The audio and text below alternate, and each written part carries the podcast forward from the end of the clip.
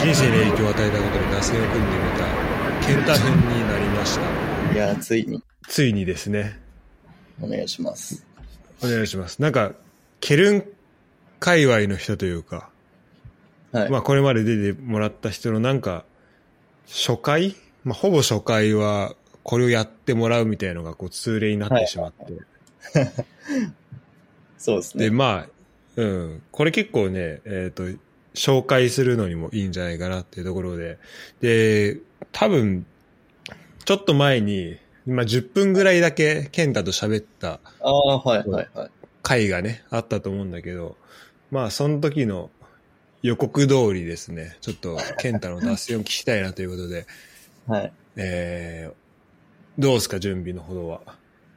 ちょっとあの、そうですね。あんまりこう、時間をかけられず、今日もあったんですけど。まあアドリブで全然。はい。まあでもなんか、あの、まあ、打線ってなくて、ちょっと俺野球の知識が全然なくて、その、でその多分、なんか4番がすごいみたいなのくらいしかわかんない。はいはいはい。はいはい。はいなんかすごい考えてたんですけど、うん。なんかやっぱむずか難しいっていうか、結局なんか自分の経験したことが結局、まあスティーブ・ジョブズじゃないですけど、なんか点が線になるみたいな。なんか全部はいあって今だから、なんかなるほどねはい。自分、これっていうこととかじゃなくて、なんか自分が経験したこととかを、になっちゃったっていう。はいはいはい。ああ、その、うん。結構こう何気ないことだったりもするわけ、それは。まあ、そってのを聞いていけばいいのか。そうですね。うん。まあ、俺としては、健太はドイツの時多分一番会ってた？その、日本人の中だと一番会ってたし、あの、まあ、旅行も多分一番行ってたから、まあ、その健太が、でもまあ、言っても、まあ、2年ちょいなわけで、はい。あの、健太がそれ以外どういうことをしてたのかなっていうか、どういうバックグラウンドあったのかなみたいな話をちょっとね、聞けるの楽しみにしてます。はい。頑張といります。うこと。で、はい じゃあ、早速いきますか、1番。はい。行きましょう。あ、でも今回あれなんですけど、ちょっとあの趣旨とちょっとずれちゃうのかもしれないんですけど、その打線っていうところで。あの、はいはいはい。1から4をドイツの前のことで、5から9なるほどね。ドイツの出来事で、ちょ、今回あの、うん。まとめさせてもらったんで、なんかこう、あ、全然いいんじゃん。ていう感じではないんですけど、はいはいはい。あ、だからちょっとあれだね。あの、あ、じゃあどういう感じで進めてったらいい？その、前後編的な感じになる？ああ、でもいいですし、別にい一応でも、9個はあるはある？9個、はい、一応、9個っていうか、ドイツの方はもうちょうど5年だったんで、1年ごとに、1年ずつ。はい、あ、いいねどんな。ことを経験したかっていうのを、はい。あ、じゃあ、あれだね。聖子と同じスタイルだね。ああ、そうです、そうです。ちょっと時系列的な感じになっちゃううん。はいあ、オッケーオッケーオッケー。全然全然。けど、すいません。じゃあはい一番最初。で、まあ、まず一番。はい。はい。最初が、えっ、と、まあ、プロサッカーコーチのとの出会いっていうところで、うんうん。まあ、小学校からずっとサッカーをやってて、小学校の頃に、その、当時、大宮アルディージャのサッカースクールに行ってて、で、そこで、まあ、要は、サッカーコーチとしてお金を稼いでる人と出会って、で、当時やっぱり、プロクラブのコーチっていうところですごい子供の自分からしたらすごくかっこいい存在で、まあなんか憧れっていうのがあって、でまあそこでの出会いから今やっぱりサッカー指導者やりたいなっていうのが、まあそこが割と原点なのかなっていうのがあったので、え。ーはい。うんまあまあ最初は、まずプロサッカーコーチとの出会いっていうところでえ。挙げさせーえ、それはさ、はい。多分、あんまこの、プロコーチと出会う人、まあこう、まあプロなってる人たくさんその選手でいると思うけど、そのプロのコーチとの出会いを、まあ、する人ってこうサッカーやったことある人は俺とかも含めてね。全体から考えるとやっぱそんな多くないのかなって思うんだけど、そのプロサッカーコーチってこうなんだろうそれまで会ってきた人コーチとなんかどこが違ってなんかどういうどういうこうなんだろう健太の健太にその今のこう今やってること指導者になりたいって思わせることがあったのかなって聞きたいんだけど。まあなんか、まあ本当に子供ながらに、すごいかっこいいなっていう存在だったんですよね。うん、で、まあ大宮劇場、当時 J1 だったかな ?J1 かまあ J2 だったんですけど、でまあプロクラブのコーチで、なんかああいう下敷きみたいのをもらった時に、そのコーチ、教えてもらったコーチの顔が載ってたり、名前が載ってたりっていうところで、なら、あるね。このコーチに教わってるんだぜ、みたいなうん、ところもあり、なんか、そうですね。すごいかっこいい存在だったっていうのが大きくて、で、もちろんなんか、教え方とかも、うん、まあ、今なんか、どんなことやってたとかあんま覚えてはないですけど、うん、なんか、すごく楽しかった記憶があるんで、まあだからそういうなんか指導がすごかったとかそういうのよりかは、存在としてすごいかっこいいなっていう憧れだったな、みたいなのが自分の中ではありますね。じゃあまあ自分もそういう存在になりたいな、みたいな。そうそう、そうですね。そこでまあちょっと、なんか、どうやったらなれるんだろうなっていうのを、中学校の頃とか、ちょっと調べたりとか、コーチに聞いたりとかしてたんで、えー、当時からやっぱり憧れだったのかなっていうのはあるし、そこで出会ったコーチが、自分がドイツあ、てか、そのコーチもケルン体育大学にいた人で、おで、なんか、そういうのもあり、ドイツに来たっていうのもあるんで、まあなんか。すごいね、そのつながりはね。はい。うん。そうですね。大きかったなっていうのは。うん。あります、ね、なるほど、じゃあ、まあ、この後たくさんあると思うけど、じゃあとりあえず一番これに、はい、そうですね。で、プロサッカー講師の出会い。はい。じゃ2番。2番。2番が、もう結構飛ぶんですけど、まあ4つしかないんで あの、うんうん、大学生の時の経験っていうところで、うん。まあそれは、大学のサッカー部での経験と、大学の時に、まあバイトとしてやってたサッカーコーチとしての経験の両方なんですけど、おはい。まあ、まず、サッカー部の方から行くと、まあ、そもそも自分が行ってた大学は、全然サッカーが強い大学とかじゃなくて、まあ、本当に、こう、部員も少ないし、集めないと、部の存続の危機に関わるじゃないですけど、それくらいあ、そうなんだ。はい。で、監督がいたわけでもなく、自分たちで全部やんなきゃいけないし、で一応大学のサッカーリーグに加盟をしていたんですけど、まあそういうのにやるのにもまあいろいろもちろんその学生連盟とかに加入したりとか、なんかいろいろとやんなきゃいけないことがたくさんあって、そういった事務作業というか、うん、そういったとこから部員集めからトレーニング、試合の運営だったりも全部自分たちでやらなきゃいけないっていうような部活だったんですね。うんうん、で、まあ本当に入った頃なんかは、あの練習に行ったらなんか6人くらいしかいなかったりとか、冬。マジで？なんか医療系の大学なんで、3、4年生とかになると、もうみんな実習でいなくなっちゃうんですよ。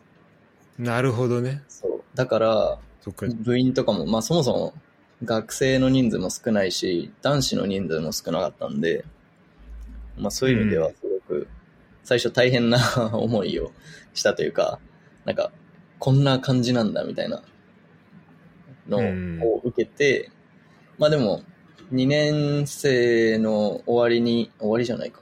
2年、ん ?2 年生の時かな？にキャプテンになって、まあ、部長2年生なんだ。うん。はい。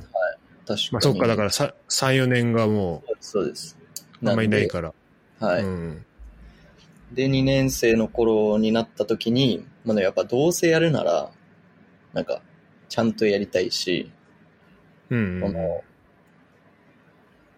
まあ、その、サッカー部として試合、リーグ戦も出てたんですけど、まあ、それだけじゃなくて、まあ、組織として、なんかこう、みんなが入って、よかったなと思えるような部活にしたいなと思って、で、まあ、いろんなことを、まあ、自分なりにいろいろ勉強して、やったんですよね。まあ、そういう経営の勉強とか、リーダーシップの勉強とか、あ、そうなんだ。はい。まあ、指導者の勉強ももちろんなんですけど、うんうん。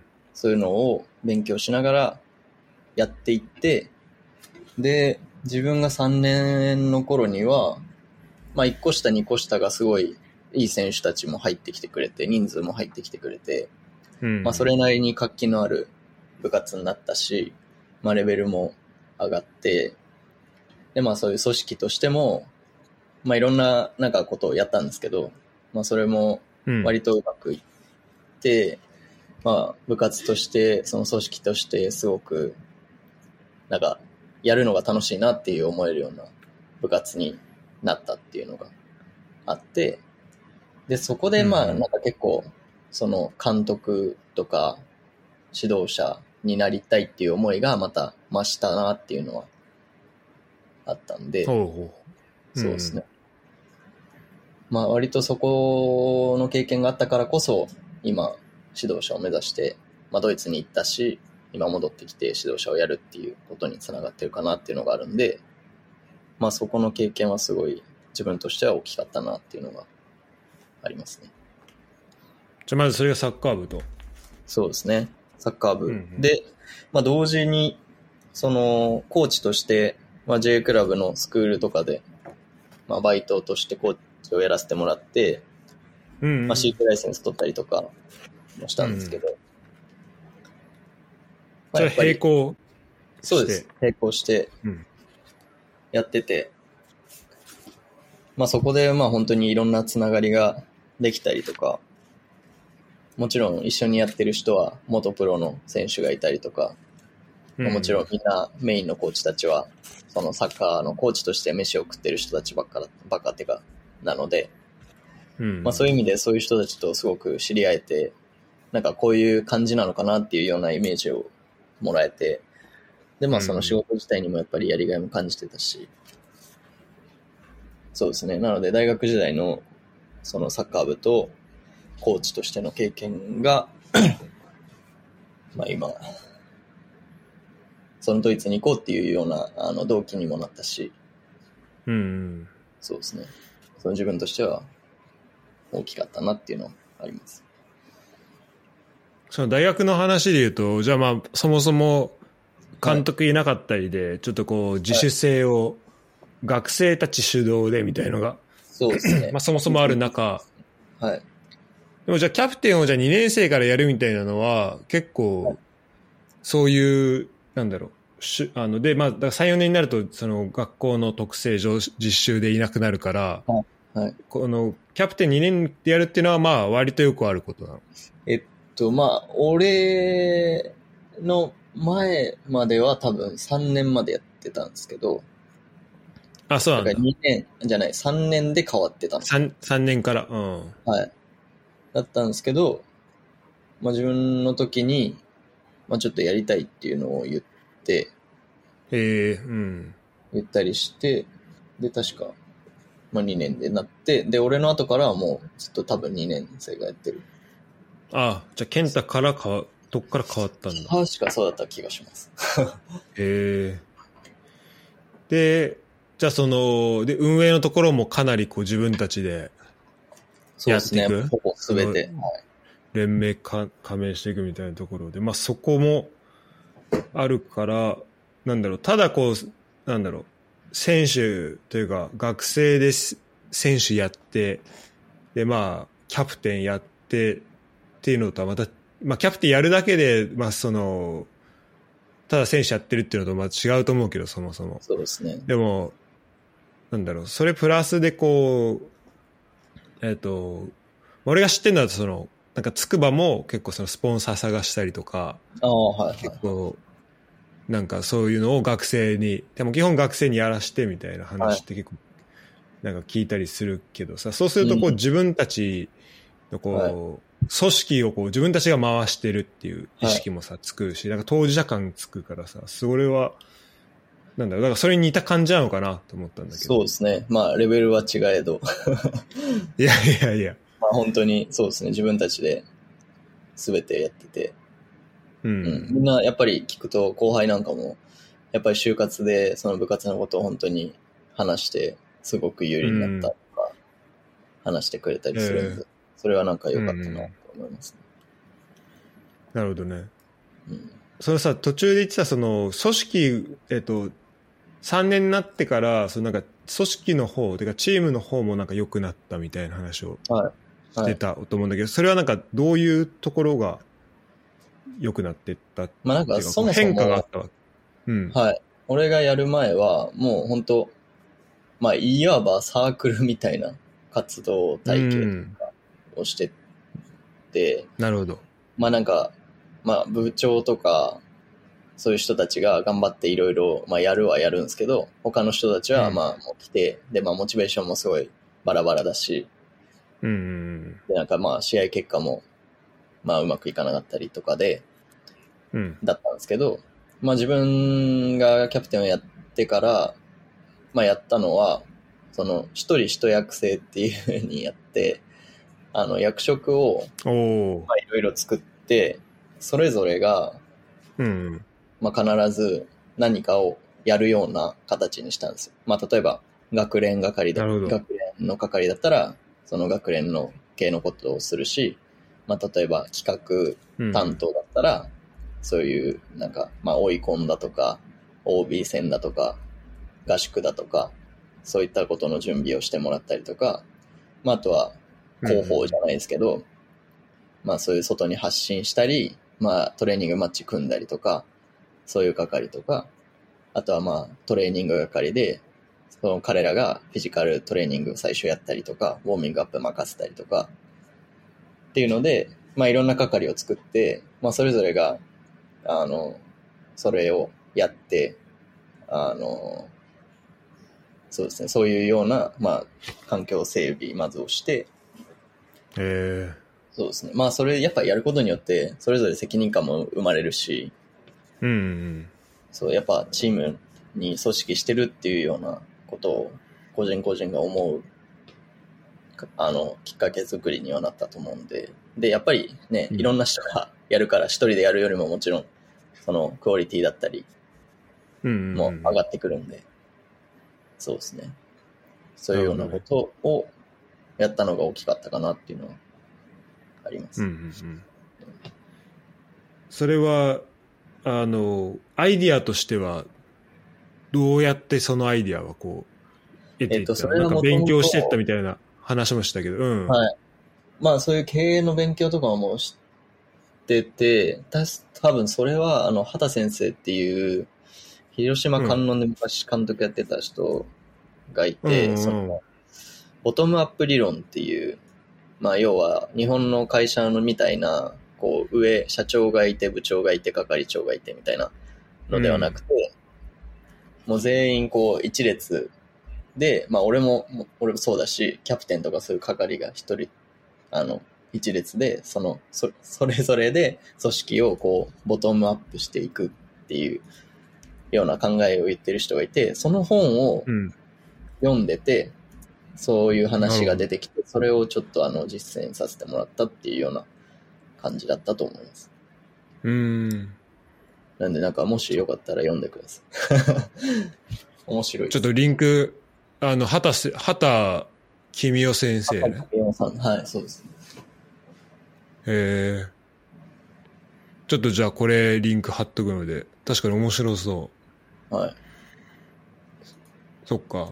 なんか、いや、聞いててさ、やっぱちょっとまた筑波の話出ちゃうけどさ、はい。あの、筑波も、えっ、と、それこそ、まあ、一人一役じゃないけど、はい。なんかいろんな部を作って、まあ、それこそ、なんかデータ興味ある人はなんかデータ分析とか、あとその、すなんかスパイク好きな人は、その、スはい。なんかいろんなのスパイクを調べ、なんかいろんなこう、こういうスパイクがいいよとか、あとそそれの、ええっ、と、なんだ、定理するのかな？とか、なんかこう自分の興味を持ったことで、なんか一個特化して、なんかい人の一役の役つけるみたいな話を、うん。まあ、ざっくりだけど聞いてて、なんかそうやると、はやっぱ、なんだろうな、あだ同じことだよね。その、そうですね。まさに。うん、意識ついてっていうのはなんかめっちゃいいなと思ってっていうのはあったねなるほど。うん。面白いね。そうですね。だから、大学の時の経験は本当にいい経験させてもらったなって思いますね。うんうんうん結局、部活といえど、その組織なんで、なんかうん、本当に会社と同じようなイメージを持ってやってたんで、なんかそれは結構、みんなも就職して、なんか役に立ったって言ってくれるし、まあ自分としてもすごいいい勉強になったなと思います。そなるほどなるほどじゃあそこからじゃあ今もう大学まで来たんで結構ドイツ近づいてるかなって気はするんですけど、ね。はい。もうほぼ終じゃあわってる。じゃあちょっと3番お願いしていいですか、そこはい。から、3番はちょっとサクッと、大学時代に、あの、あの、アメリカに短期留学、もう1ヶ月だけなんですけど、行ったことが。うんほうほう。で、やっぱり、はい、昔からすごい海外っていうのに興味を持ってて、うん。まあなぜかって言われるとちょっとよくわかんないんですけど、まあでも幼稚園の頃から英会話に行ってたりとか、まあそうなの？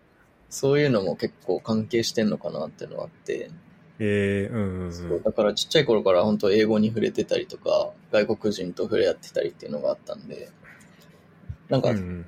まあそういうのもあり、まあ海外に行きたいっていうのはずっとあって、でまあ在学中に、うんまあ本当1ヶ月だけなんで、まあ全然あれなんですけど、まあ一応その語学学校に行ってホームステイをしてっていう形で、ロサンゼルスに行って、で、おうまあ本当になんかその生活がすごく、まあ楽しかったし、海外で。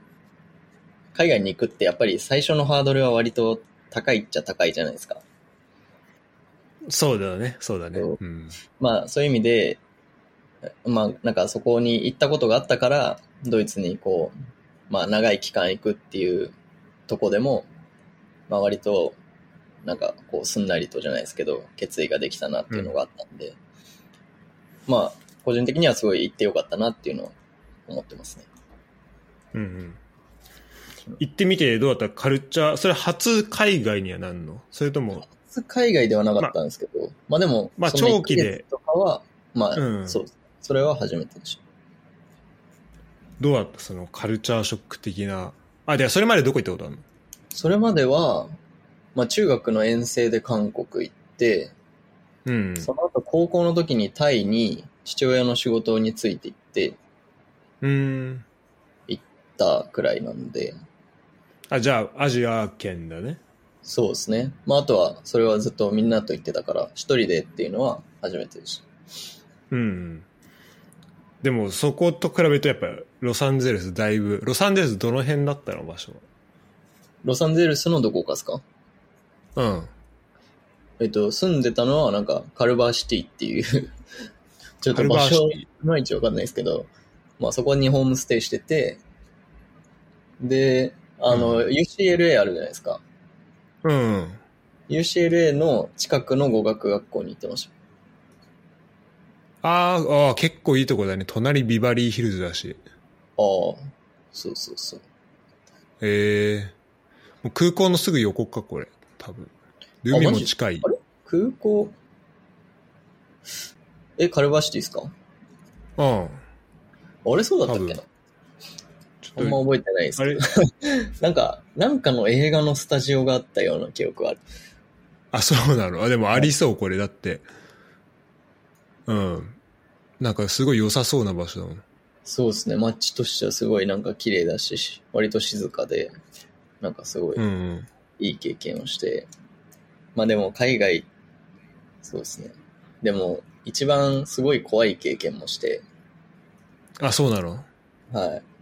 なんかもしかしたら言ったことあるかもしれないですけど、なんかロサンゼルスって結構一歩入るとすごい危ない地域みたいなのがいくつかあって、うんこ。こには行かないようにって、まあ言われるんですけど、うん。なんか、ダウンタウンの方に遊びに行ってた時に夜帰るってなって電車に乗るんですけど、その電車がなんか一つのホームからいろんななんか線路というかいろんな方向に出るようなタイプだったんですよ。で、うん間違って違う電車乗っちゃって、で、ネットもなんか使えなかったんで、うん。乗ってたら、なんか、だんだんこの車内の雰囲気がちょっと変わってきて、なんか、変な人、なんかもう本当なんかみんな決まっちゃってるみたいな人とかマジかすごい乗ってきて、どうしたどうしたと思って、うん。で、なんか、Google マップってネットなくても場所だけはわかるじゃないですか。そうだね。うん。じ現在それ地。見てたら、なんか全然違う方行ってて、うん。で、そこそこがもう本当に危ないから入っちゃダメだよって言われてるとこだったんですよ。ああ。そう。やばいねでもやばいと思って、で、そこ本当に1年で300人くらい人が殺されるような地域って言われてて、いえ、まあ、ほぼ毎日だ。そう。でもやばいと思って、とりあえず降りたんですよ。で、うん。降りたはいいんですけど、まあ周りなんもなくて、まあとりあえずその戻ろうと思って、逆の電車を待とうと思った、うん。待とうと思って降りて、うん。まあ倉庫街みたいなとこで、もうなんか一生サイレンになってるんですよ。怖っ。そんで、なんか逆方面の電車待ってたんですけど、なんか、その、まあ要は下りの電車は結構3本くらい来る間に、上りは1本も来ないみたいな。俺が乗りたい電車は全然来なくて。。で、なんか、電光掲示板みたいなのに、まあ当時あんま英語わかんなかったんですけど、なんか、ちょっと忘れたけど、なんか、電車止まってますみたいなのが書いてあっ。たかなみたいな、なんか記憶が、記憶っていうか、その感じて、当時自分は。これやばい、どうしようと思って。で、まあ結果、15分後くらいに電車来たんですけど、うん。もうその15分、本当人生で一番長く感じた15分でし早く来いって、た。そう。なる、なるよね。で、まあ、確か関係ないに俺も話。ね、はい。あ、いやいや、いや俺もね、ロサンゼルス、いや、あの、乗り継ぎで一日泊まったことあって、ああ、はい。で、その時、なんか、俺の中のイメージだと多分、ケンタいたらへんみたいな、多分結構いい感じの、でも危ないとこあるっすよね。あ、そうそう。てか、俺と、で、たそのなんかいいイメージあったんだけど、多分俺泊まったね、イヤビーが本当多分ケンタ行ってたところらへんで、やば。なんかね、えっ、と、4、5年前だけど、はい。もう、なんだろう、電車の雰囲気もあれだったし、あとやっぱ街歩いてると、あの、グランドセフトオートバイス、あグランドセフトオート、グラセフの、セーフ。あの感じ、うん。あの、サンアンドレアスを思い出させるような、なんか、ほんとそれこそちょっと遠くからサイレン鳴ってるし、みたいなはいはい。感じで。マリファナの匂いだそれを、そうそうそうそう。それをそのなんだろう、もう大学、しかも初海外で、まあ、経験してるっていうの結構でかいね。ああの、あ、ケンタがね。あ。あ、俺か。ああ、そうそうですね。うん確かに。いやそそれは、まあ結構タフだよね。あの、まあそうですね。タフになるなと思うね他はすごい楽しかったなっていうのはありますけど。うんうん。うんそっか、だからじゃあまあもうすでにそういう経験も大学時代にしてたっていうのはでかいね。そうですね。うんうん。ありがとう。じゃあ、えっ、と、4番いきますか。4番。そう。で、4日本つ目は。はい。経験というか、まあなんかずっと父親から言われてきた言葉というか、があって、それがなんか割と自分の中のこの、まあモットーじゃないですけど、になってるうんうん。んですけど、そうそれが、なんか今起こってることは、全部自分にとって必要で必然でベストなことだよっていうのを、すごい言われてきてて、うんうんだから要は、その何、なまあ、なんか悪いことがあったとしても、それは今の自分にとって必要だし必然だし、まあベストなことだから、まあ要はポジティブに生きろよみたいな多分この ことなんですけど、うん。なんかやっぱりそう、例をすごい言われてたし、なんか自分の中でうん。もそうだなってすごい思ってたんで、まあなんか、割とずっとポジティブに考えられてるし、うんうん。なんかあっても、そう、今必要なことなんだろうなっていうのを思いながら生きてるんで、まあ、なんかそれはまあ自分の人生において一つ、まあ大事な要素というか、かなっていうのを思ってるところですね。なるほど。最初どういうところでこう、それを言われたかって覚えてる？いや覚えてないんですよね、それが。もう気づいたら？最初はわかんない。でも多分結構言われてるんで、うんうんでもそんなに自分の中でこう失敗したなとか挫折したなっていうのがあんま記憶としてあんまりなくて。うん。うん。だから、そう、それ聞きたかった。うん。なんか、その、日本いた間だとどういう時にそれを思ったのかなって。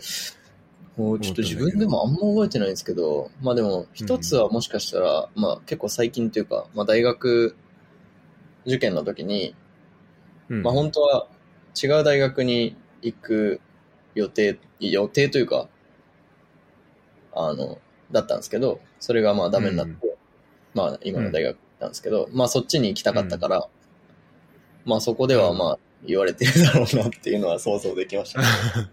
なるほど、なるほど。なんだろうな、他にはあんまり、まあでも本当多分些細なこととか、でも多分そうやって言われてきたのかなっていうのは。でも、あれだね、それは一番最初に言ってくれたそのコネクティングドッツじゃないけど、そことも通じるよね。結局やっぱ、その、うん健太が最初行きたかった大学行ってたら、まはいあそこのサッカー部の状況わかんないけど、そうですね。また違った状態で、で、そうなると、違いないです。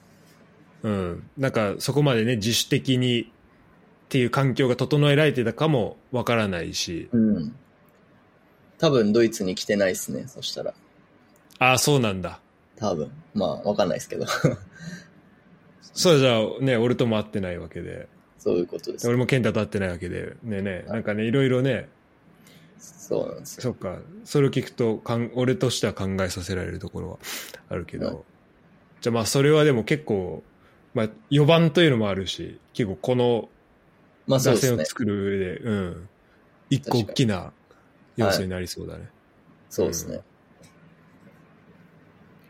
まあエピソードではないけど、はい。えっ、と、じゃあまあちょっとこの後も、こう参照する言葉になるのかなっていう、はい。えー気がしますね。ということで、じゃあ5番に、はい。はい、ここからあいっちゃいの、ますか。一応あの、ドイツ編というか。ドイツ編。はい。ドイツのはい1年ごとをちょっと、まあ振り、まあ自分もなんか振り返っていけたらなっていうのを思ってて。ああ、聞きたいね。はい。で、まあまず5番ってことで、まあじゃあ、1年目なんで、始まりの1年目ってことうんうんなんですけど。始まり、そうだね。そう、まあまず、どうやってまず来たの？みたいなところもあるし。ね。どうぞどうぞ、はい。まあ、どう、まあ、さっきも言ったように、ずっと海外にっていうような、あの、自分の中で気持ちはあって、で、まうんあ、サッカー指導者で生きていこう、サッカーに関わっていこうっていうのを、まあ、大学時代に、まあ、決意をして、うん。で、その中で、じゃあトップで戦っていくためには、どうしたらいいんだろうって考えたときに、まあ、やっぱり自分は選手としてのキャリアがないんで、まあ、何かやっぱり強みになるものが必要だなと思って、まあ、パッと思い浮かんできたのがやっぱり海外に行くっていうところ。で、うんまあそのドイなんでドイツにしたかっていうと、まあいろいろ考えてて、まあ最初イギリスに行こうかなって思ってたんですけど、うん。まあ本当にそれこそ、学学費というかまあかかる費用の面とか、まあビザの問題とか、うん、まあそういうのを調べていくうちに、まあイギリス結構難しいなってなって、うんうん。で、まあさっきも出てきた中学の、まあ小学校の頃か、にあったコーチに、まあちょっと相談をして、でまあケルン体育大学の存在はまあもともと知ってたの、そのコーチがいたので知ってて、うんうん。で、そうですね。まあいろいろ話を聞いて、現地にいる人とかも繋いでもらって、ちょっと話を聞いたりして、で、まあ何よりやっぱりケルン体育大学は学費がかからないと。うん、いうところ。それが、まあドイツの大学は、まあ学費がかかんないっていうのがあって、うんまあやっぱり金銭面的にもそんなに別に余裕がね、あるわけではなかったんで、うんあまあいろいろ考えた上で、ドイツがいい、ドイツが、ケルンがいいかなっていうところで、まあその決意をして、まあドイツに渡ってきたっていうような感じですかね。で、本当なに。最初はドイツ語ももうわかんないし、まあ一年間くらい日本で一応なんか勉強はしたんですけど、うんまあもちろん全然喋れるレベルに達するわけもなく、うんまなんとかなるだろうと思って来て、はい、いいね。で、まあ結局なんとかはなってるんで、あれなんですけど、まあな そうだね。めちゃめちゃなんとかなったね。はい。最初は、まあ、全くドイツ語喋れず、いきなうりん空港で洗礼を受けたんですけど、おうあの、ETA ってあの、新幹線みたいなやつにうん乗ると思って、チケットを買おうとしたんですよ。で、券売機に行って、で、まあ結構高いんで、多分60ユーロくらい、フランクフルトからケルンまでするんですけど、うん。それで、まあお札を入れるのに、まあ日本だったらなんかお札って重ねて入れても、なんか、シュンシュンって言ってくれるじゃないですか、スムーズにそうだね。そうだね。まあ、そういうもんかなと思って、なんか3、4枚多分一一気に入れたんですよ。うん。そしたら、もうお札が詰まって、マジか。なんかあ、詰まるんだ。取れなくなって、あ詰まんだそう、券売機、デーベイの券売機に、なんか多分7、80ユーロくらい飲み込まれて、いきなり1万円以上を空港で土日に失うっていう洗礼を受けて、あ、それも飲まれちゃうの？いや、なんか飲まれちゃっても出てこないみたいな。マジか。もうこれは無理だみたいな言われて、マジで？はい、そうなんですよ。で、ええまあそうですね、1年目は、まあとにかくドイツ語の勉強をしなければならないっていうのがうんうあって、ん。で、まあ自分の中のドイツに行った目標、目的としてあったのが、まあケルン体育大学に入るっていうこと、とうん。B 級ライセンスを取るっていうこと、うんうん。と、まあ向こうのチームで指導を経験するっていうような、この3つを、まあ目的というか。はい、うん。としていったんで、まあ、ケルン体育大学に入るために、まあ、まずは、そのための語学力をつけなきゃいけないんで、1年間は、とりあえず語学学校に行って、ドイツ語の勉強しようっていうふうにうん思ってて、で、まあ、最初ホームステイしてたんですけど、まあ、それが、個人的にはやっぱ、すごい良かったなっていうのがあって、まあ、めちゃくちゃ親切な人で、今も連絡取ったりするんですけど、そう。なんかう、んそこで、それがあったから、結構最初はやっぱり辛かったこともあるし、まあ、一人ぼっちで行って誰も知ってる人がいない中で、まあ、本当にドイツの家族そと。言えるような人たちと出会って、まあ、困ったことがあったら助けてもらったし、まあ、本当にビザなんか、最初マジでもう、何回外国人局に行ったかわかんないくらい、本当に、もう毎日毎日行って。毎回断られて、えドイツ語も何もわからないままなんかこう怒られて帰ってきて 何を怒られてるかもわかんないみたいな。えで、ちょっともうダメだって言って、ホストマザーに言ってついてきてもらったら、まあ一瞬でビザ取れて、おうだからもう本当にいろいろ助けてもらったし、ご飯とかも、うん。まあ毎回出してくれたり、旅行も連れてってくれたりとか、うん。あとは孫がサッカーやってて、で、うん。彼らと遊んだりとか、そのつながりでチームを紹介してもらったりとかもあったりして。あ、そうなんだ。うん。はいなんで本当に、こう、そこに当たったのは、本当ラッキーだなっていうのはあるんですけど、うんうんまあそこでの出会いがすごい大きかったなっていうのはありますね。うん。うんで、そうですね。まあ1年目は、ドイツ語と、あとはサッカーを選手として、まあ始めて、うんうん。で。はい。1年目は、まあ7部でやってたんですけど、うん。えっと、2位になったの？2位になって昇格することになったの。まあ、そこ、サッカーに関してはすごく楽しく、で、まあ当時、あの、7部にしてはすごいいい選手が集まるチームにいて、まあお金もある程度あるチームにいて、えまあお金をー、もらいながらサッカーをやるっていうような経験もできたし、うんうんうん。まあそういう意味ではすごい良かったなっていうのはあって、まああとはやっぱり、まあ日本人の同じようなことを目指している仲間たちというか、知り合いと出会えたっていうところですかね。まあそれこそタカとか。聖郷はでも、あ、でも聖郷も1年目かかったな。うん。うん。とか、もう、健太じゃあ1年目から蹴るん、最初から蹴るんだった。最初から蹴るんですね。うん。で、最初入ったチームに、あの、ケイスケ君っていう、まあ、ゴーダさん直接は知らないかもしれないですけど、うん。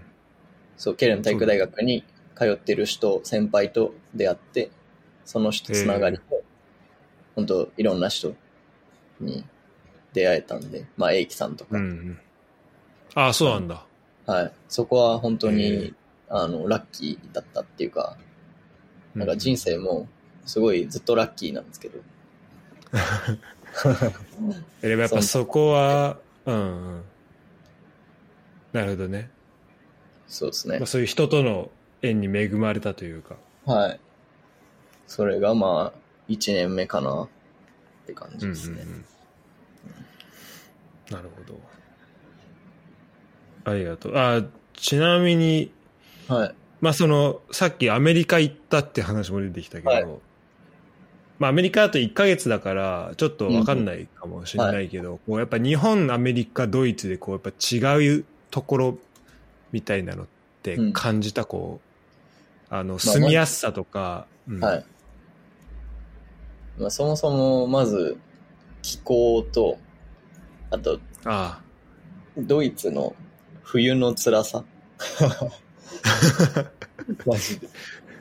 まあ、LA は俺3月くらいに行ったんですけど、多分。もう、うん毎日晴れで、あったかくて、あ、うわもいいうね最高だったんですよ。あで、まあ、日本はまあ、日本で四季があるじゃないですか。うん。で、まあ、ドイツ行って、まあ、最初は良かったんですよ。やっぱ4月に行ったから。ああ、そうだね。夏も過ごしやすいし、涼しいしう、ん日長いし、わドイツ最高だなと思ってたんですけど、まあ、だんだん、だんだん9月、10月とかから、なんかもう、え、もう、もうこんな暗いのみたいになり始めて、うん。そうだね。もうしまいにはなんか3時過ぎたらもうなんか暗いし、みたいな。うん。おかしいぞってなるよね。はい。寒いし、うん。雨ばっかだし、うん。みたいな冬は、だから1年目の冬とかすごい精神的にもなんか辛かったような気がします。そうね。そう、そうなるよね。うん。うん。そうですね。で、まあ、そっか。で、まあ、あとあれ、そっか。まあ、まず天気が全然違うよね。天気は全然違う。まあでもドイツはやっぱり安全っていうか、その、うん。あの、治安とかで言うと全然安全だなって思いましたね。まあ多少、はい、変な人とかいる。まあ日本と比べちゃったらもう、あの、どこの国も危険なんで多分、あれなんですけど。うん、そうだまあ、ね。海外っていうイメージの中では、すごい治安いいし、過ごしやすいし、うん。まあ俺は出会った人みんなすごい温かいし、うん。なんで、すごく、ねまあ、好印象はありましたよ。やっぱり住む上で。うんうん。LA でも結構いいとこじゃん。多分、ケンタいたのって。そうですね。それでも、やっぱ、そっちのこ、ドイツの方がいいなって感じる。その治安的なところは。全然いいですね、多あ全然違うんだ。分。はい。うん。基本だってサイレンになってるんで、LA って。ああ、怖いんですよ、普通に。それはないね。もうだって夜歩くの普通にためらいますもん。まあ、1ヶ月しかいなかったんで、あれですけど。うん。まあ、ドイツだったら別に全然大丈夫じゃないですか。そうだね。まあ、普通に3時ぐらいに帰って大丈も。夫かはわかんないけど。まあ、安全。まあ、少なくともね、ケルン周りとかあったら全然ね、はい大丈夫だよね。そっかそっか。じゃあそういうところもありながら、ただまああと語学のところとかは、じゃあ1年目は結構、まあそうですね。大変だまあった。大変でしたけど、でも、語学学校はすごい楽しくて、あ、本当？普通のプライベートの語学学校に行ってたんですけど、まあそこで、まあ最初の半年とかは本当に語学学校しと、まあサッカーのプレーしかやってなかったんで、うん。まあ割とこう時間と心にも余裕があったんで、うん。まあなんかすごい楽しく合格学校で会った友達とかと、あの、遊んだり、遊んだりというかまあ、軽く飲み行ったりとかうんもしてましたし、まあだからなんかそこ、最初はそんなになんかしんどいっていう感じはしなかったですかね。でね。うんはい。まず、ベイアインツをケルン体育大学の準備コースに行くために取らなきゃいけないってなって、うん。多分、えっ、と、何月 ?10 月くらいにベアインツ取ったんで、半年くらいでベアインツ取って、でさ、今後悔してるのは、その後、ベアインツ取ったから、とりあえず4月の準備コースまでは、お金もかかるし、語学学校とりあえずいいやと思って行かなかったんですよ。うん。今思えばそこでもうちょっとドイツ語をやっとけば、なんかああ、なるほどね。楽だったのになっていうのはあるんですうけど、ん。そうですね。まあ、あとは1年目からもうバイト始めてたんで、ああ、1そ年のう。半分くらいから。うん。まあなんかでも割と1年目は楽しく、まあドイツ語もどんどんやっぱり分かるようになるし、喋れるようになったら、コミュニケーション取れるようになったら楽しいしそうだね。っていうのもあったんで、まあ、そんな感じの1年目でしたね。ありがとう。ちょっとたくさん掘り下げたいとこあるけど、ちょいろいろは、いろいろある。そうだね。ちょっとつ、一応ろ二番、じゃあ2年目、6番お願いしましょうか。はい。えっ、と、まあ2年目は、ちょっと怒涛の2年目ってことで、あ、そうなの、はいはい。おおあの、まあ、2年目から、あの、1年目は、あの、父親に、あの、金銭面的に、こう、サポートしてもらってて、ー。うん。たんですけど、まあ、2年目からはもう自分でやるっていうふうに決めて、まあ、バイトを2個掛け持ちして、うん。プラス、まあ、準備コースに行き、あと、サッカーのコーチを始めて、で、自分でもプレイヤーをやるっていう、まあなんか、本当に、毎日毎日、予定が詰め詰めのような生活、みたいなのをしてて、うん。うん、すごいね。そうですね。まあだから本当に、バイト、だ午前中語学学校行って、バイト2個や、だから、あ、バイト行って、指導して自分の選手もやるみたいな。で、休みの日はバイト2個やったりとか、試合2個行ったりとか、なんかそういう、本当に休みっていう休みがなかったなっていうのを今思うと、そうだね。マジ、はい24時間、てか本当な、なんだ、毎、毎日朝から晩までみたいな。本当になんかそんな感じで、まあでも自分が好きなことをやらせてもらってたんで、うんうん。まあ別になんか辛いとかはそんななかったですけど、まあでもやっぱ体は結構しんどかったなっていうのはうんうん。ありますよね。まあ疲れたなみたいなね。うん。ただ、いきまあ、どっちかというと気持ちいい疲れというか。まあまあそうですいいいいね。疲れ。はい。うんまあで、2年目に入るときに、まあさっきも言ったんですけど、選手として昇格をしたんで、まあ来シーズン6部でうんってなって、まあもちろん、まあオファーというか、あの、残ってほしいっていうのも言われてて、うん。そんな中で自分は移籍をしたんですけど、また7部のチームにほ移籍をして、で、まあそれなぜか、そうなんだ。うん。はい。あの、その移籍をした先のユースのチームが結構まあ強いというか、まあまあしっかりしたチームで、うん。で指導を始めたかったんで、まあここでやっぱり、まあ選手か指導者かのこう、選択じゃないですけど、うん。でもなんかやっぱり当時まだ20 23、23とかだったんで、まあなんか選手としても、まあ6部にね。い、まあ一つずつこう、ステップアップできていけば、まあなんかうんうんうん。経験としてもいいし、まあお金ももらえるし、うん。っていうので、うん。いいかなっていうのもありつつ、まあでももともと別に選手でそう上上を目指そうとは思ってはきてなかったんで、ここでじゃあ指導をそろそろもう始めた方がいいのかなっていうところで、まあ結構多分悩んで、うんうんでまあ結果的にはその指導の方を取って、で、7部のチームにもう一度移籍をして、で、最初の1年目に、本当に運が良くて、たまたま U17 の、まあ当時ドイツ2部のリーグに所属してるチームだったんですけど、うん。まあ、そこでコーチをやらせてもらうことになって、うんで、まあそこで出会った監督、当時、その自分がコーチをやってた頃の監督が、その後に、あの、俺がビクトリア・ケルンっていうチームに行くんですけど、うん。うんそこに行く、あの、連れてきてくれた監督なんで、まあ今思えばそこでの出会いが、本当に自分のドイツ生活の、この、そ。うんあれを決めたと言っても過言ではないうんうんはい、っていうのはあるんで、まあ今思えばすごいいい選択をしたなと思うし、まあ結局結果論というかあれなんですけどね。うんまあまあ、いやでも本当超キーポイントだね、そしたらね、そのそうですね。2年目の、そこの移籍を決める。そうですね。うん。でもそれはあれだね、だからやっぱ最初からこう、目的がしっかりあったからこそできる決断だよね。そうですね。だって、普通に選手としたらやっぱ、ね、次6部行けんだったら、うん上行きたいなって多分なると思うし。そうですね。うん。すごいな、それは。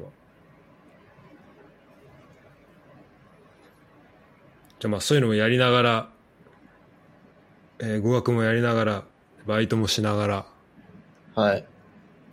ていうところで、まあじゃあ本そうですね当、忙しくしていたというところ、怒涛の2年目。怒涛の2年目でしなんか、タカからさ、タカ出てくれた時に、た。はい。なんかもうケンタが、なんだっけな、最初もうすごい、バイトも忙しくて、なんか配達のバイトしてたあははそれはでも、それに2年目？いや、それは2年目じゃなくて、3、4年目かな。4年目？あ、3、4年目か。ん ?3 年目後半とかですかね。から4年目の前半にかけ。て。はい。うん。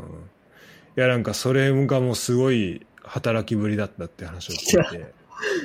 いやまあだから基本ずっとバイトはしてるんで、その最後の年になるまでは。うん。結局サッカーでお金十分にもらえなかったから。だから本当に最後の最後で、バイトを辞めてもいいような状況になって、豪太さんともいろいろ旅行に行けるっていうような状況ができたっていう。確かにね。まあ基本最後の年だったもんね、一緒に行ってたのはね。いやでも、なんか俺、まあ俺会った時も改善いたけど、ああ、そっか。最初会った時。そっかそっかそっか。うん。でも、なんか、あんまその、やっぱ俺会う時とか、まあボン来てくれたりもあったし、まあ俺が行って会った時もあったけど、なんかそんな、なんだろう、めちゃめちゃこう、俺が聞いてたのは、なんかタカが言ってたのは、こうみんなでご飯食べてて、そしたらなんか、ご飯食べてたか、なんか、あっぱれの人に、はいなんかご飯、なんかやってもらってる時に、なんかたい、あの、配達のあれ来たから行くわ、みたいな。あ、でもそれはあれなんです。普通に、バイト中に俺が、あの、あっぱれに、あの、時間あったから、あ、そういうことね。そう、近かったから、あっぱれ行って、あで、やっぱり行ったら飯出してくれてたんで、うん。あ飯食わせてもらってる時に、次の配達が来て、あ、やばい、行かなきゃっつって、行ったっていうだけなんで、あ、そういうことね。それははい。ただ、俺がサボってただけです。うん。いや、でも、そっか、じゃあ、まあそういうのもありながらっていうことだったんだね。そうですね。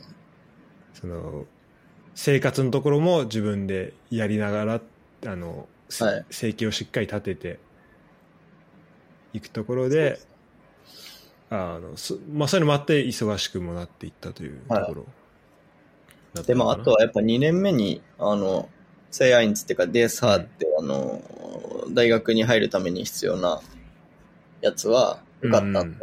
まあ、その語学学校行っおおあの、タカとセイゴと一緒に、みんな3人で同じタイミングで受かってーうん。たんで、まあ、そういう意味では一つこう、まあ自分の中の目標というか、をクリアしたっていうのはそっかそっか。あったんですけどね。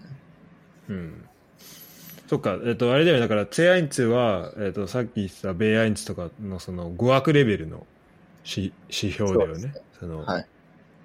で、まあ、上から2個目ってことになると思うけど、じそうですね。ゃあもうそれをもう2年目で、としたまあだから1年ちょいでそうですね。1年ちょいか。はい。おーなるほどね。まだその語学のところも結構、そこは大変だった。でまあまあ楽しくできた。まあ最初の1年はすごい楽しくて、あの、うんうんプライベートの語学学校に行ってて、でまあ、うん本当にゼロからのスタートというか、からやってたんで、別にそこまで、あの、ハードルにぶつかることもなく、ベアインツくらいは。うん。うん。そうだね、確かに。まあでもやっぱそっからが大変でしたね。結構。で、まあ結局大学院とかの授業に後から行っても、もう全然最初わかんないし、みたいな。そっかそっか。うんいや、それは、俺もフランス語で多分似たような経験をしてるから、け結構わかるわ。うん。本当最初楽しくて、そうそうそう。結構喋れんじゃね？えと思って大学行って、あれ？みたいにね、なるやつね。そうなんですよね。え、だからそれこそタカは、うんあ、の、ベイアインツまで取ってドイツに来て、で、いきなりす体育大の準備コースに入ったんですよ。うんうんうん。で、体育大の準備コースって、もちろんその、セイアインツを目指す、目指すっていうか、その合格のための学校なんで、もう楽しいとか一切ないんですよ。もそっかう、先生もなんか怖いし、そう、間違ったあ、らそうなんだ。なんで間違ってんだみたいになるし。で、周りも、やっぱベイアインツみんな持ってる人だから、ある程度喋れるっていうか、まあ普通うにん。できる人たちが来るんで、うん。いやーもう本当あれを1年半やったのはマジですごいと思います、本当に。あ、そうなんだ。結構。俺は絶対できん、あんなの、いきなりドイツ来てあんなのに入らされたらもう、もう無理っす。あ、そうなんだ。そこじゃ、タカすごい。いやーだからすげえなと思いますよ、本当うん。そうか、じゃあ、その、プライベートのことはもう全然違ったってことですか全然違いますありがとう。じゃあ、はい。7番、3年目に突入しましょうか。ですね。まあ3年目。3年目だと、2021年、20、20年、20年から4月から21年3月までです。おお俺がちょうど知らないとこまでだね、それね。ああ、そうですね。うんまだ3年目は、じゃあコロはい、うん。あ、そうです、コロナ。コロナが2年目の終わりから、終わりっていうか、まそっかそっか。あ、はい、出るんで、まさに、まあコロナの時ですよね。うんうんうん。これは、3年目。そう、それもあって、まあ忍耐の3年目って書いたんですけど。おお。いや、もう3年目が多分一番しんどかったです。あ、そうなんだ。ここに来て。そうですね。で、自分は、あのーその、ツェアインツ買って大学に入る条件はもらって、まあ、まず大学に入学もしたんですけど、うん。でもまあ、なんか学部は日本で卒業してきたし、学部でやるつもりはなくて、で、行くなら修士に行きたいと思ってて、で、大学院。に行こうと思ってたんですけど、その2年目に受かったタイミングで、本当はその10月から行こうと思ってたんですけど、うんうん。そのなんか、ドイツ語能力の証明のあれが間に合わなくて、なるほど。まあ後から聞いたらなんかそれを後からできたらしいんで、本当は間に合ってたんですけど、それを知らなかったんで、うん間に合わなくて、で、大学院って秋入学しかないんで、うん。で、とりあえず、あの、1年待つかっってことで、まあ3年目は、だ大学は俺マジノータッチなんですよ。あの、入ってた。あの、在籍はしてたけど、全く授業も取ってないし。で、あ、そうまあなんだ。3年目、はい、三年目何をしてたかっていうと、まあその2年目の時に移籍をしたクラブで、当時 U17 をやってて、3年目は U15 の担当をして、プラス、まあ選手としうんてそのトップチームでやりつつ、あとはまあ B 級ライセンスの受講が始まったっていうのが、まあ3年目なんですけど、うんうんうん。まあ、やっぱなんか、コロナもありつつ、その、なんかあんまり変化もなかった、2年目から3年目にかけては、まあ同じチーム、まあ年代は変わったとはいえ同じチームにいて、で、バイトとかも、まあ2つとか、掛け持ちしつつ、なんか、それですごい、なんかメンタル的にはしんどい 一年だったなっていうのが、なんかあって。で、まあ、B 級を取ろうっていうのは目的の一つだったんで、まあ B 級ももちろん行くんですけど、まあそれは行ったら行ったで楽しいんですけど、まあある程度こう、ストレスというか、もうかかる部分もあるんで、いろいろやんなきゃいけないし。うんまあそういう意味で結構大変な3年目は自分の中では大変だったなっていうのはありますね。なるほど。まあ、やることは、やることでやんなきゃいけないし、うん。そこの、まあ、ストレスかかるとこはあるけど、まあ、気晴らしではないけど、その、こう、ちょっとへ、へなんちょっとした、どうなんだろう。閉塞感みたいなのは感じてた。やっぱまあコロナもあるし、いや、かコロナがやっぱへ変化を感じる。はい。うん。あ、そう。それで3年目に、だから大学院に入ったんですよ。うん、2年目に、あの、受かったけど、入学できなかったんで、1年待って3年目に、はい、3年目の、たんだけど9月。3年目。目の10月ですね。10月か。うん。はい。から大学院入ったんですけど、当時コロナだったんで、全部オンライン授業で、うーん。で、もうなんか、本当にそれがしんどくて、自分の中では。友達もできないし、で、うん自分が行ってた学部は30人いて、28人ドイツ人で、で、俺ともう一人チリ人がいたんですけど、まあだから要はネイティブの中に混ざって同じようなことをやんなきゃいけないっていう状況で、まあ今それこそアキくんが頑張ってますけど、そうだね。そう、その環境にいたわけか。はい。まあオンラインっていうのもあって、うん、で、まあ大学院である程度、あの、予習、復習とかもやらなきゃいけない中、指導もやり、自分の選手もやり、バイトも2つやりっていうところで、まあもうしんどくて。うんうん。だからまあ、そうですね。3年目は結構しきつかったなっていう感じの1年ですかね。いや、オンライン授業、本当絶対辛いよね。まあマジ厳しいですね。友達できないのがしんどいです。そうだよね。てかそれのみっていうのが結構本当にうん。きついなと思う。なんか、対面で会いながらだったらまあ友達もできるし、こうなんかはい、雰囲気とかもなんとなく、そうそうそあのわかるけど、なんか家にずっといて、う。いや、マ授ジそうっす業のね、感じとかもちょっとわしかんないよね。かも暗いドイツで。そっか。そうだよ。ちょうどね、秋、はい秋学期入って、冬学期か。うん。ってなるとそうだよね。コロナは指導とか選手のところに与えた影響っていうところだとどうだった？いや、もうだから練習できない時期もありましたし、うん。どうだったかな？当時、U15 は、冬、あ、でも練習はしてたけど、なんか、対人はダメとか、そういうなんかわけわかんないルールとかあ、がそん、あ、そんなルールあんだ。はい。だからそれこそなんかテクニックのトレーニングだけ、なんか一人一つグリッドを作って、その中しか動いちゃダメですみたいなやってやったりとか、ああとはオンラインでトレーニングしたりとか、それこそ試合はま、ほとんどできてなかったし、うんうん。そういうのもあり、そうですね。なんか暗いイメージでした。うんうん。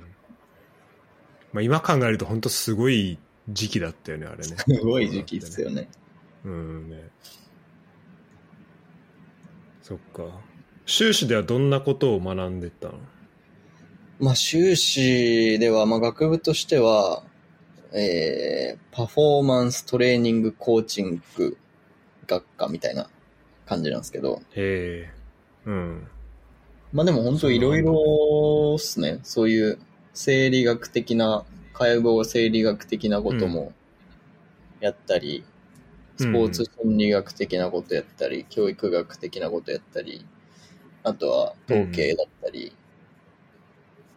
そういうようなことですかね。まあよ、要は体育の大学でやるようなことが、まあ基本的にはやってて、結構なんか俺イメージしてたのは大学院ってもっとなんか専門的に、まあ例えば俺だったらサッカーのコーチングについてなんかもっとやれるっていうのがうん。イメージとしてあって、まあただあの俺いたのは1攻めだけなんで、あのその後どんどんあ専門的になっていくのかもしれないんですけど、でもなんかすごいイメージとしてはあのズレがあって、うん。なんか、すごいアカデミックな感じで、あの、研究者になるよう、なるための勉強をしてるみたいなイメージが俺の中にはあって、まあオンラインだったっていうのもまああるんですけど、うん。それでまあ、その内容もそんなになんか、面白くなかったし、で、オンラインあ、だしっ。ていうのもあって、うんうん。そうですね自分には思ったより結構、うんうん。ちょっとアカデミックに寄ってたってところあったのうん。うん。これで、アキくんがやってんのと、あ同じです。学部、同じ全く同じ？はい。ええなるほどね。じゃあちょっと今度、アキくんからも聞いてみようかな。その、はい何してんのかなみたいな。そっか、じゃあそういう、まあ、忍耐の3年目か。そうですね。うん。を経ての経ての天気の4 4年年目かなけど天気の4年目。はい。まあ4年目に入るときに、今、今っていうか最後にいたビクトリア・ケルンというクラブにうん。行くことになって、うんうんでまあそれはさっきも出てきたコーチをやってた時 U17 のコーチをやってきた時の監督が呼んでくれて、うんうん。で、まあ、本当に最初は、ベトロイヤーっていう、まあ、要は、マネージャーみたいな、なんか、本当チームの世話をしたりとか、あの、用具を管理したりとか、そういう仕事として全くお金ももらわず、とりあえずトレーニングを見せて勉強させてほしいっていう感じで入ることになったんですよ。うんうん。でえー、その後、ま、なんか分析の、あの、ところのポジションが空くってなって、うん。で、そう、4年目で、あの、チームケルンも始まってたんで、ああ、そっかそっか。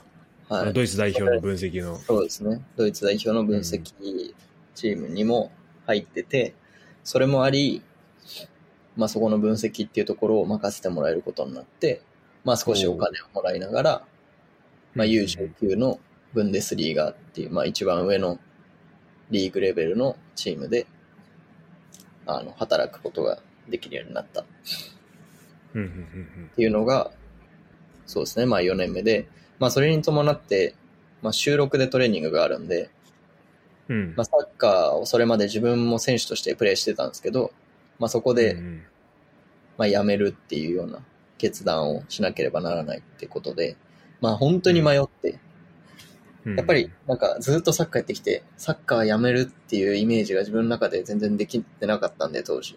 うん。なんで結構迷ったは迷ったんですけど、まあでもやっぱり、そこもあの、2年目のあれじゃないですけど、まあ指導者として行こうっていうのがあったんで、まあそこ、まあ選手としては、まあじゃあもう、一応引退というか、形をとって、まあ指導の勉強の方に専念しようと思って、そうですね、そこで、ビクトリアに入り、U19 で1年間、本当にいい勉強になって、そこで経験をさせてもらい、やりつつ、あとはチームケルもやりつつっていう、まあそこは本当にもう楽しくというか、やっとなんか自分のやりたいようなことが、ドイツでできてきたなっていうような時で、まあ4 B 年級も。はい、取れたし、うんまあそこで一。つ、あの、自分としての目的はクリアしていく。そっか。はい。し4年目からはそうですね。うん。楽しかったですね。そっか、そか。ごドイツ語はツェアインツで、指導のライセンスは B 級で、指導の経験も積んでっていうところで。そっかそっか。まあ、あれだね。そうなんか覚えてるわ、その健太が、多分拓也んち、拓也くんち行ったのかな？当時、はい。あの、ケルンとボンの間にあった。はいはいはい。家に住んでた時の、はい。多分拓也くんち行った時にあなんか郷田さんもなんかプレイヤー引退することにしましたって話を聞いて。ああ、ちょちょうどそのタイミングの話聞いたのはそう、この頃からはだからゴーダさん知ってるん。そうだね。うん、うん。そうだからあ大変だったんだ。てかそこの時はまだプレイヤーとしてやってたっていうのは多分最初会った時は話しててでもまあこの後どうしようかなみたいな多分だったと思うんだけど。じゃあそこからあれだったんだね。あのそうですね。ビクトリア決まってそういう決断をしたっていう背景があったっていうはい。ことだったんだね、そう。で多分ねタカが言ってたのはあれだわそのあのアッパレの時のあの配送のあのバイトしてたみたいなのの前後でなんかえっ、と、まあ多分最最初そのベトロイヤーやってた時はい。の話が出てきてなんかまあお金はあ出ないけど、あやっぱこう、最初こう、あの、こういうふうに始めた方が多分いいと思うんだよねって言って、なんかそれ、はいそう、まあなんか自分の中では、こう、まず、チームに入り込むことが大事だなっていうのが、思ってる。うん。なんかそこで、やっぱり、ある程度、入っちゃえば自分を知ってもらえるし、うん。ある程度アピールすることもできるんで、うん。まあそういう意味で、まあまず、まあそのベトロイヤーとして、まあ全くその、キャリアとしてはあれなんですけど、まあ、まあもちろん勉強できるんで、それも良かったけど、まあまず入ることが大事かなと思って、そこで入って、本当に運がよくもうポンポンといって、今があるんですけど、まあだから本当に運が良かったっていうのもありますけど、まあそこで、なんかそういう決断をしたのは本当に良かったなっていうのは思います。うん、本当だね、いい方向にはい。行ってるなと思うけど、これ、なんか、そのさ、業界入ることの難しさというか、まあチーム入ることの難しさうん。というかさ、結構やっぱ、例えばサッカー、まあ、俺よく聞くのは、その門戸が狭いみたいな。で、入ると、まあ中でコネクションあるけどみたいなのは聞くんだけど、はい。まあ一応それまでもさ、えっ、と、ドイツ、まあ4年目入るまで、こう、まあすドイツのサッカーチームで、はい。あの、まあ指導だったりプレイヤーだったりやってたわけだけど、うんそことはまた全然違うこのビクトリアの、その、一応そこはそこでサッカーコミュニティあるわけじゃん。っはい。はい。ていうのと、うやっぱこの、や全然違いますね。っぱ全然違うんだ。まあ、全然違くもないですけど、まあ、そのうん入りやすさとかで言ったら、まあ、全然違うかなっていうの。うんてか、まあ、そもそも分析のっていう仕事が、他の、他の手が普通の地域のクラブでないんで、まあ、そういう、うんそういうのもありますけどまあ、その、要は NLZ って言われてる、まあ、そのドイツサッカー協会からかなんかわかんないけど、その認定されてるクラブがあるんですね。うんうん。まあ、いろんな評価項目があって、で、そこに認定されてるクラブでのキャリアがあれば、ある程度やっぱりドイツとかで今後サッカーの指導者としてやってったりするな上でもうすごく強くなると思うんですけど、まあ、そのやっぱ NLZ に入ってるようなクラブに、あの、しっかりお金をもらいながら、働けるっていうのは、そんなに簡単なことではないのかなっていうのは思います。うんまあでも、やっぱり本当コネとタイミングですけどね。結局。そうなんだ。はい。まあ、そこだから、健太がずっと言ってる、まあ、ラッキーだったって言ってるところも繋がってくるっていうはい。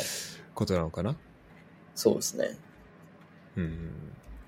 で、あとはやっぱり、なんか、これは別になんかずっと、すごい思うことがあって、なんか自分の目標とか、夢とか、そういうのはなんかどんどん口にした方がいいなっていうのはあって、おおなんか例えばうん自分がこういうことをやりたいとかっていうのがあった時に、意外と周りの人で、なんか、紹介してくれたりとか、そういうチャンスうんがあった時に話をくれたりとかっていう人がいるんで、うんなんかそういうのはいろいろ、まあ、いい悪い、まあそれ、人それぞれ考え方あると思うんですけど、俺はうん。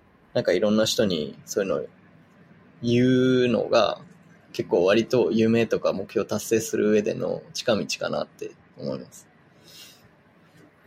しかも、で健太の場合、その話聞いてると、まあもう言葉だけじゃないじゃん。やっぱそのさ、まあい今聞いた中でもさ、2回、あの、結構、そのまあ、プレイヤーとして、プレイヤーとして続けるか、指導者として続けるかっていうところで、多分2回結構悩んだっていう話今出てきたけど、はいそこでさ、ちゃんとこう自分の、なんだろう、プレイヤーやり、あ、じゃあ、指導者の夢を追いかけたいっていうふうにさ、こうちゃんと行動がさ、そっちにできるっていうところでさ、ちゃんとこう、そう行動力もあるし、なんか多分人によってはそれ言って、こうしたいって言ったら、多分周りはさ、紹介してくれることもあるけど、あ、なんか、いいねって言って、それで満足しちゃう人とかも多分、そういう場合もあると思うのよ。でもなんかそれをそこに終わらせないで、こう、ちゃんと、なんか行動し続けてるっていうのは、なんかすごいなっていうふうに思ったね。ですね。だからまあ、でもまあ、その健太の経験としてはやっぱ、とにかく行った方がいいっていうことなんだね。まあ俺はそう思います。の。はい。うんうんうん。いや、面白いな。そして、えー、でもこれ9年目。あ、ちょっとチームケルン、あ、9年目じゃねえか。9番か。9は。ちょっと、そうだね。まあ、いや、ちょっと聞きたいことは後にまとめていくとして、ちょっと9番聞いちゃいましょうまあ9番5年目ってことで、か。はい。まあ経験の5年目なんですけど、まあ本当に、あの、まあ4年目にビクトリアに行って、U19 で1年間、まあ最初ベトロイヤーとして入って、うんそこから分析を、としてやらせてもらって、で、5年目に入るときに、たまたまトップチームの分析を担当してた、まあ彼も韓国人なんですけど、うん、が韓国に帰るっていうことになって、そこで、あの、俺のことを推薦してくれて、うん。で、まあ本当に運が良く、まあトップチーム、ビクトリア・ケルンのトップチーム、当時3、まあ今もですけど3部、ドイツ3部でやってる、一応プロのクラブで、フルタイムで働かせてもらうっていうような機会をもらって、まあ本当にそこでの経験、プロとしての経験というか、は、なかなかできるもんでもないと思うんで、うん。すごく、あの、自分としては楽しかったし、やりがいがあったし、いろいろ学ばせてもらったなっていうのは、ありますね。うんうんうん。まあ、あとはやっぱり、バイエルミュンヘンと試合をしたりとか、まあ、そうだよね。そういったことは本当に、まあなんか一生言えるような、なんか、経験ができたなっていうのはあるし、まああとはチームケルンで、まあワールワールドカップ、東京オリンピックうん。とワールドカップで、まあ、まあ微力ですけど、本当にサポート、チームとしての一員として、うん。まあ関わらせてもらったっていうのは、やっぱり大きかったし、まあ本当にそこでたまたま日本とドイツが当たることになって、うん。まあ日本でも結構フォーカスしてもらったりとか、っていうのもありうんまあ本当にそこは運が良かったし、そうですね。まあそういう意味で、5年目は、すごい、経験をさせてもらって、楽しい本当に1年だったなっていううん。感じですね。なるほど。だからまあ本当この、どうなんだろう。まあ語学はもう全くもほぼ問題なくなってると思うし、で、指導のとことか、えっ、と、分析のとことか、こう、まあこの5年目に来るところまでも経験積んでって、なんかその集大成的な部分もあるのかなとも思うけど、やっぱこの5年目、えっ、と、ドイツの、まあ、ブンデスリーガ3部のチームで、のトップチームでアナリストやるっていうのはもう全然それ今までやってた経験ともまた全然異質なものになったそれはもう全然違いますね。なんかもう、プロってこういうもんなんだっていう。プロってやっぱりすごいなっていうのが、まあ本当環境面とかも全然違うし、やっぱりそういうお金とかうん、そういうのももちろんそうだし、うんそういう意味でなんか、すごい経験をさせてもらったなっていう。それこそ5万人が入るスタジアムで、の中で試合ができて、うん本当に警察に先導されながらチームのバスでスタジアムに行ってとか、なかなかできるような経験じゃないと思うんで、そうだね。まあもちろんそういう、あの、分析としての経験もそうですけど、うん。そういうなんか海外のプロクラブでのっていうのは、まあ個人的にはすごく、なんか良かったなっていう、楽しかったなって感じですね。うんうんうんうんなるほどなんかこうそうかそうするとまあお金の環境面のところとかで主にうん。あのまあもうかなり分析に集中できる環境みたいなのも最終的には整ってっていうそうですね。ところなのかな？その仕事に。で、うん。オンオフの境目を結構しっかりして。そうですね。だから5年目にして、ようやく休日が休日になったっていう。お そうか、まあ仕事はしてましたけど、今までは本当に休日にお金を稼がないと生きていけなかったんで、うんのサッカー指導者としてもプレイヤーとしてもお金をもらってなかったから、生きていくために休みの日に働いてっていう、だからん何が仕事なのかよく分かってなかったですけど、まあでもようやくこう、仕事としてサッカーで本当にお金をもらえるようになって、休みの日は、まあ割と自分の時間に当てられるようになって、うん。なんか、そうですね。最後の一年は、良かったです。うんまあそれまでこう仕事となんだろう、まあ、プライベートの境目があんまないみたいな話のところから最初最後の年で、まあ、この生活の仕方とかもちょっと変わったと思うけどこうそうなった時になんかドイツの見え方みたいなのはちょっと変わった部分あった？こうなんかドイツの新しいここいいなみたいな発見できたりとか。ああ。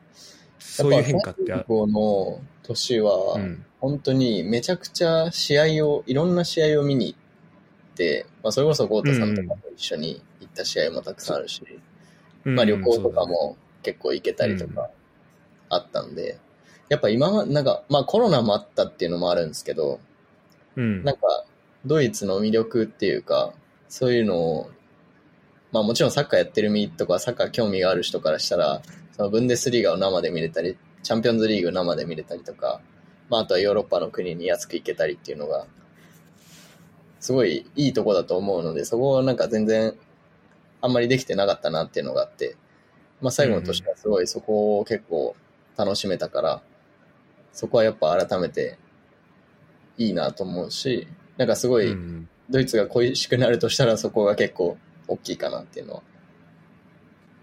そっか。そうだね、もう今日本戻って、はい。まあ確かにこう、地理的にも本当いろんな国にも行きやすいしね、ケンタも、まあブンデスはじめ、プレミア？セリエ A セリエ、あそうですね、チャンピオンズリーグ。あ、チャンピオンズリーグか。はい。チャ。ンピオンズリーグ見て。イタリア、イタリアで見てたっけ？イタリアそうですね、サンシーロで見ましサンシーロで見て。た。うん。で、ラリーガも一緒に行ったし、ね。ああ、ラリーガに行ったですね。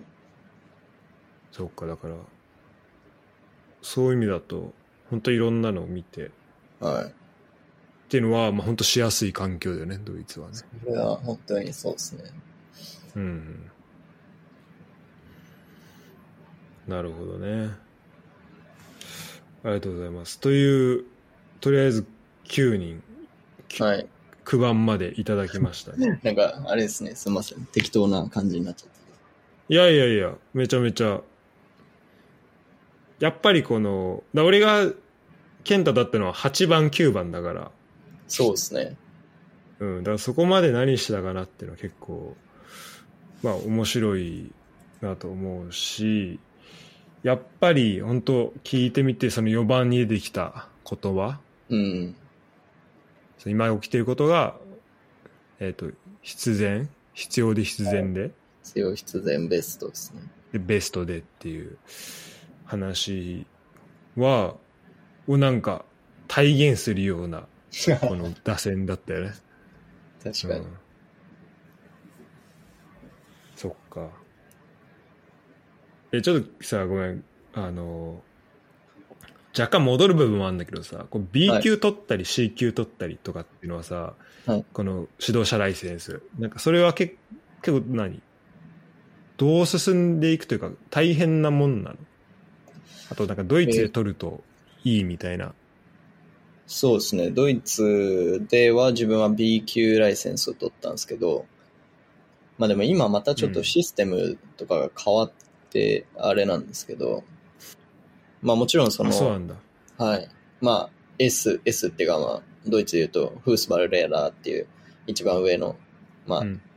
ブンデスとか監督できるやつがあって、うん。で A、B、C、D って多分あって、で、今は A プラス、B プラスとかなんかいろいろあるんですけど、うん。まあだから、結局そういう、あの、ライセンスを持ってるようなチーム、そのさっき言った NLZ とかで監督をするためには、そのカテゴリーに応じたライセンスが必要になるので、うん。まあ指導者としてけ結果的にその食べていきたいってなったら、まあライセンスはもう必要になってくるっていうところがあって、まあもちろん B 級をドイツで日本人が取ろうとしたら全部ドイツ語でやんなきゃいけないし、で、確か1週間を多分3回くらい、あの、泊まり込みでやるんですけど、あやっぱやるんだ。うん。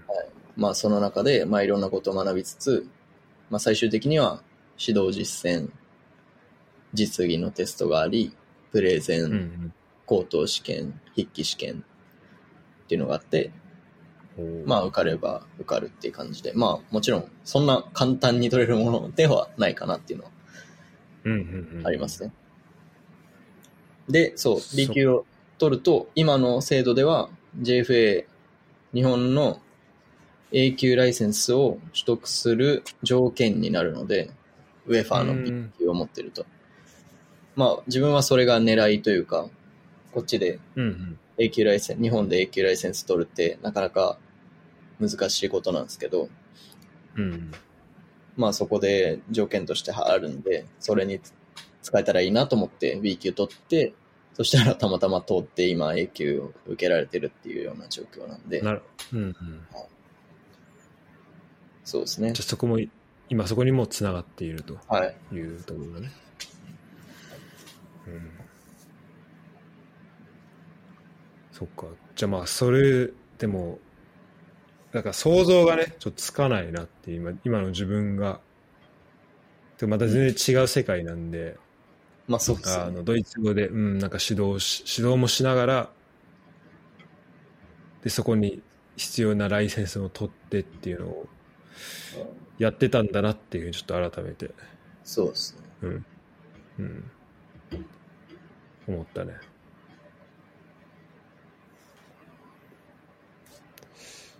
なるほど。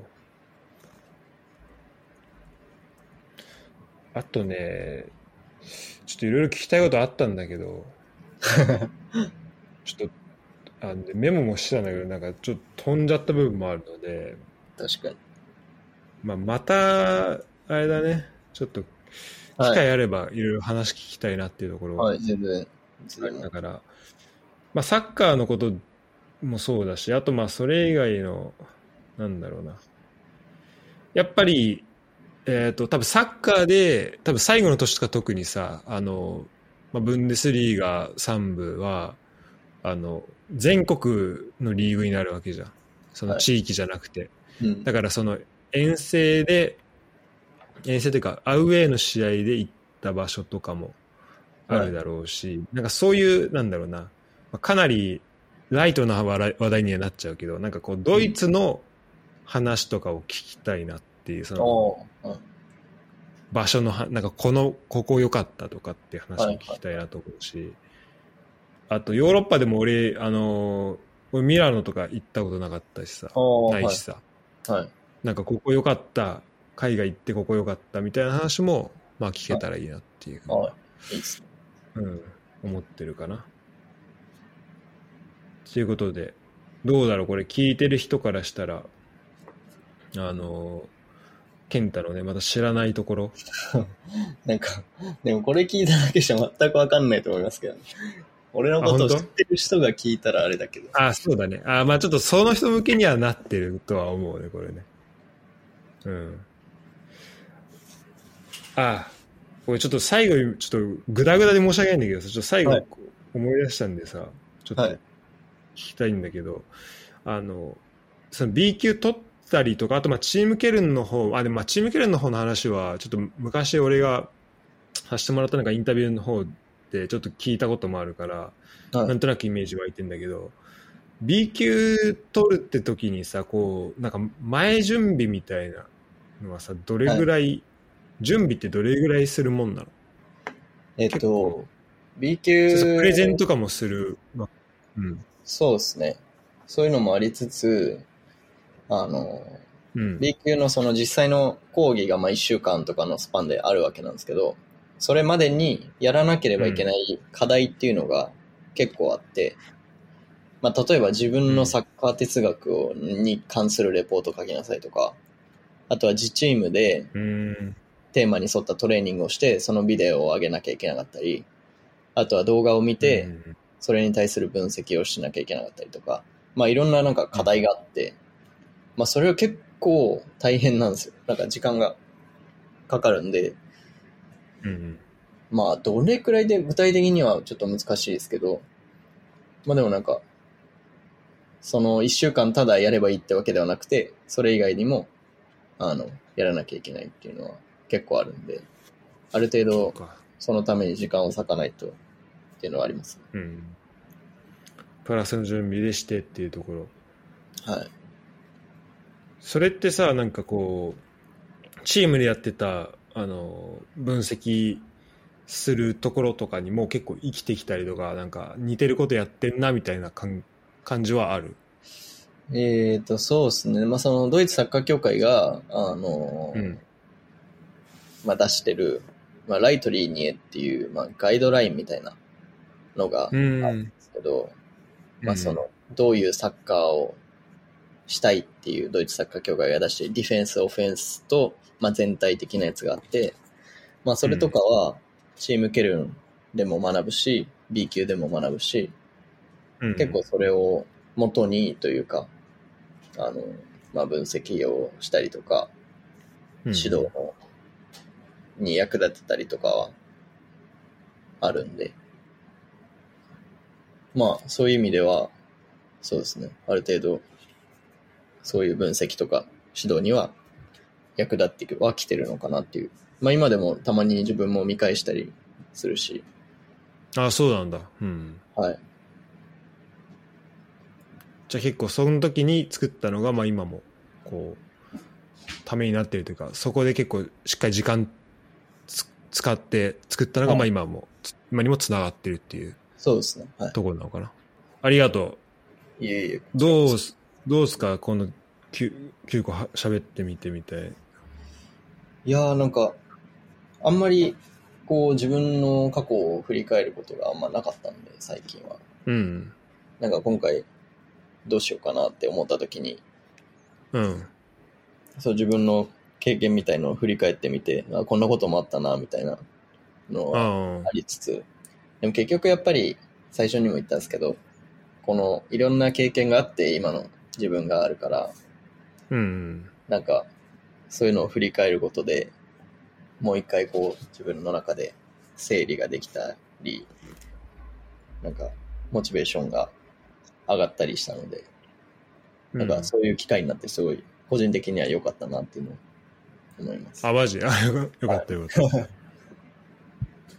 や、俺は、としてはめちゃめちゃ楽しく聞けたし、まあちょっと今後、ちょっとあれだね、あの、ここに入ってこなかった、こう、あれだね、まあいろんな、まあでも大体網羅した感じかな。まあ大体そうですね。うん。うん。まあでも、まあ細かいのはあるかもしれないけど、はい。まあそれ以外の話も、まあ今後なんだろう、健太がどうするかみたいな話もちょっと、はい。あの、注目したいなと思いつつ、ちょっと今後もね、はい。うん。あの、機会ある時に出てもらえたらなと思います。うん。とりあえず、あの、日本で、あの、楽しい生活を、はい。はい、美味しいご飯食べて、っ そうですね。ていう感じかな。そういう感じで。はい。では、最後までありがとうございましたい。えいえ、こちらこそありがとうございます。